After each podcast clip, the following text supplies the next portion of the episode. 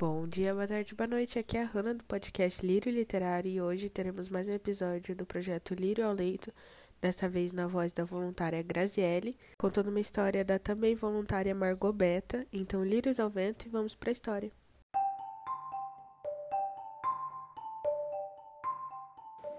A menina que queria ser fada. Era uma vez uma menina linda, muito esperta, de cabelos pretos e cacheados, de nome Isadora. Gostava de histórias, principalmente de fadas, até que um dia resolveu, queria muito ser uma fada também, e perguntou à sua mãe: O que faço para ser fada? Sua mãe falou: No seu aniversário faremos uma festa e compramos uma roupa de fada para você. Ela ficou sem saber o que dizer, porque ela queria ser de verdade e não vestir uma roupa de fada em sua festa. Disse para si mesma: Mamãe não entendeu nada, preciso encontrar quem me ajude. Foi para o jardim e falou com os pássaros, as borboletas, besouros e tudo mais que encontrou pela frente. Andava de um lado para o outro perguntando: Onde fica o reino das fadas? Quero ir encontrá-las, mas não obteve respostas. Desapontada, voltou para casa, mas Isadora era uma menina muito determinada, não iria desistir. Todas as manhãs, sua mãe, Dona Clara, a chamava para ir à escola. Ela vestia seu uniforme e ia tomar seu leite. Enquanto Dona Clara preparava seu lanche para levar, resolveu falar de novo o assunto das fadas. Mamãe, ontem à tarde fui no jardim para procurar quem poderia me ajudar a me tornar uma fada. Falei com os pássaros e as borboletas, mas quando eu cheguei perto, todos voaram. Dona Clara, rindo, falou: Eles acham que você quer pegá-los para, para colocar em gaiolas, por isso fogem. Mas não se preocupe, minha filha. Seu aniversário está perto. Vamos juntas escolher uma linda roupa de fada para você e tudo mais para sua festa. Percebeu que a mãe não iria entender o que ela queria. Voltou outras vezes no jardim falando: Passarinhos, borboletas, por favor, me digam onde fica o reino das fadas. Preciso encontrá-las, para que me ensinem como ser uma fada também. Não teve nenhuma resposta. Voltou para casa triste, sem saber o que fazer. Os dias foram passando. Ela lia todas as histórias de fadas para saber onde poderia encontrá-las. Precisava falar que queria ser como elas. Certa noite acordou com batidas estranhas na sua janela. Levantou-se e foi lentamente espiar o que era. Pensou ser algum gato procurando abrigo, mas o que viu foi dois pássaros coloridos, diferente de todos que já tinha visto. Abriu a janela, os pássaros se apresentaram. Eu sou Ding e eu Dong. Tinha esse nome porque quando piam parece o soar de um sino. E foram dizendo: Você quer ser fada? Mas primeiro tem que ir para tem que ir falar com Merlin, que é o rei dos magos. Se ele permitir, você poderá falar com as fadas. Isadora perguntou: Onde mora o mago? Como posso falar com ele?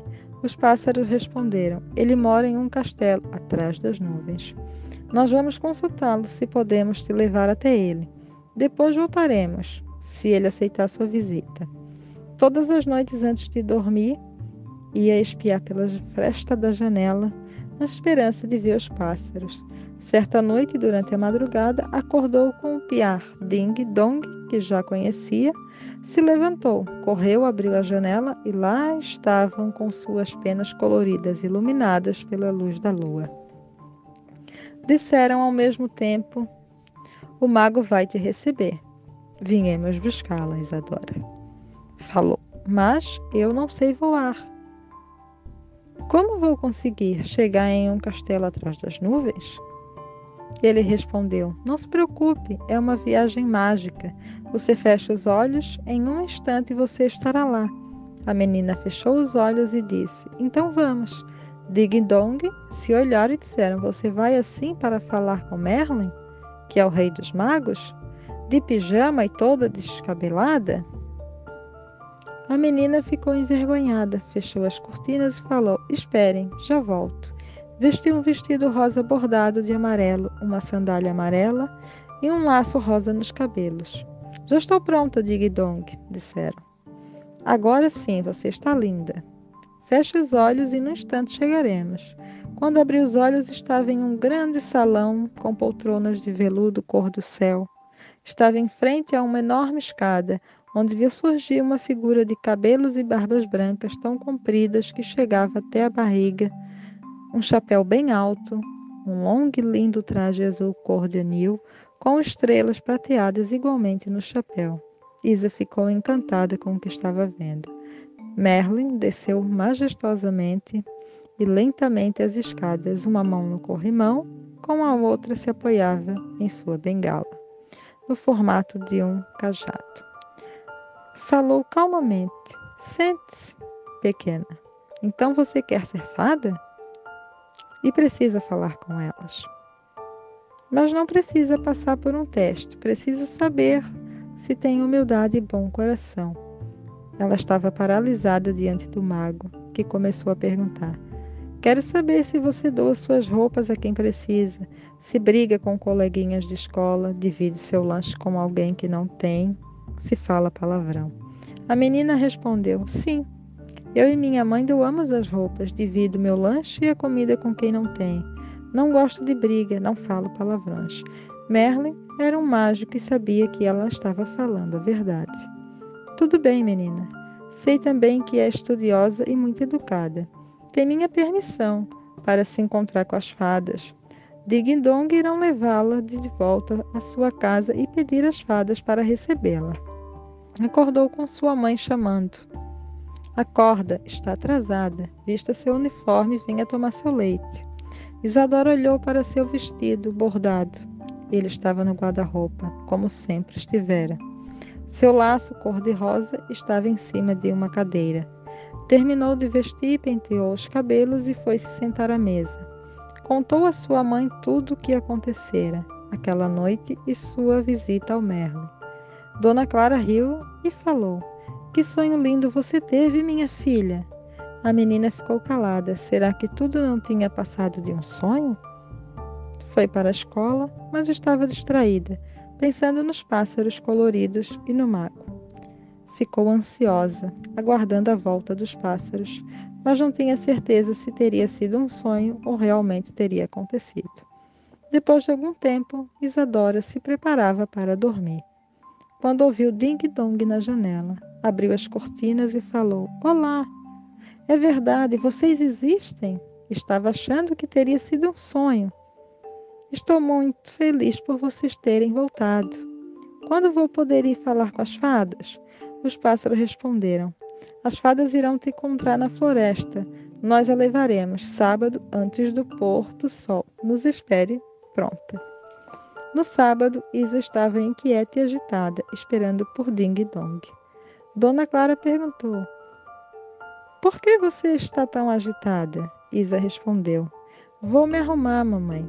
Os pássaros viram me buscar para me levar, encontrar as fadas. Dona Clara falou rindo. Quanta imaginação você tem, Isadora, então fique bem bonita para seu encontro. Isadora colocou um vestido florido e com borboletas, sandália com brilhos e um grande laço branco nos cabelos que prendia seus cachos negros. Ficou sentada no jardim aguardando, impaciente.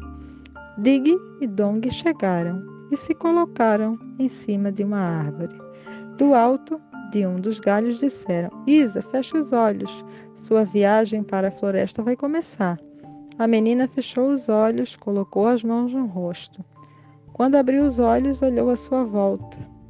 Já estava na floresta. Dig Dong mandaram que se sentasse para esperar as fadas. O banco era um cogumelo gigante. Isadora, com suas pernas compridas, não teve nenhuma dificuldade para se sentar em um lugar tão alto. Ficou aguardando em silêncio, sentindo a brisa e as folhas que caíam das árvores. Sentiu um suave perfume de flores. As fadas estavam chegando. A primeira a chegar foi Flora, a fada da floresta. Depois, Íris, a fada do arco-íris. Estela, do sol. Árifa, da prosperidade. Asrai, dos, rai, dos lagos, a Iene, da luz, Luna, da lua, Melissa, das abelhas, Aurora, do ouro. Chegaram, saudaram Isa como uma princesa e se distanciaram. Fizeram as um círculo e começaram a conversar. Isadora, curiosa, queria muito saber o que falavam, mas sabia que tinha que esperar. Depois de muito conversarem, vieram, pararam em frente a Isadora e falaram em coro: Não podemos transformá-la em fada. A menina baixou a cabeça e começou a chorar. As fadas, de mão dadas, rodearam o cogumelo que ela estava sentada. Luna falou: Porque você já é uma fada. Sua presença transmite alegria, carinho, bondade. Seus olhos brilham quando sorri. Todas falaram ao mesmo tempo: Isadora, nós te nomeamos a fada do sorriso. Autora Margot Beta. E é só por hoje, pessoal. Espero que vocês tenham gostado. Não esqueçam de seguir e compartilhar as nossas redes sociais, que assim você vai estar ajudando muito o nosso projeto. E não esqueça também de convidar todas as crianças para ouvir e desenhar sobre as nossas histórias que isso vai ajudar bastante no desenvolvimento e na criatividade dessas crianças. Então, um beijo, meus lírios, e tchau, tchau.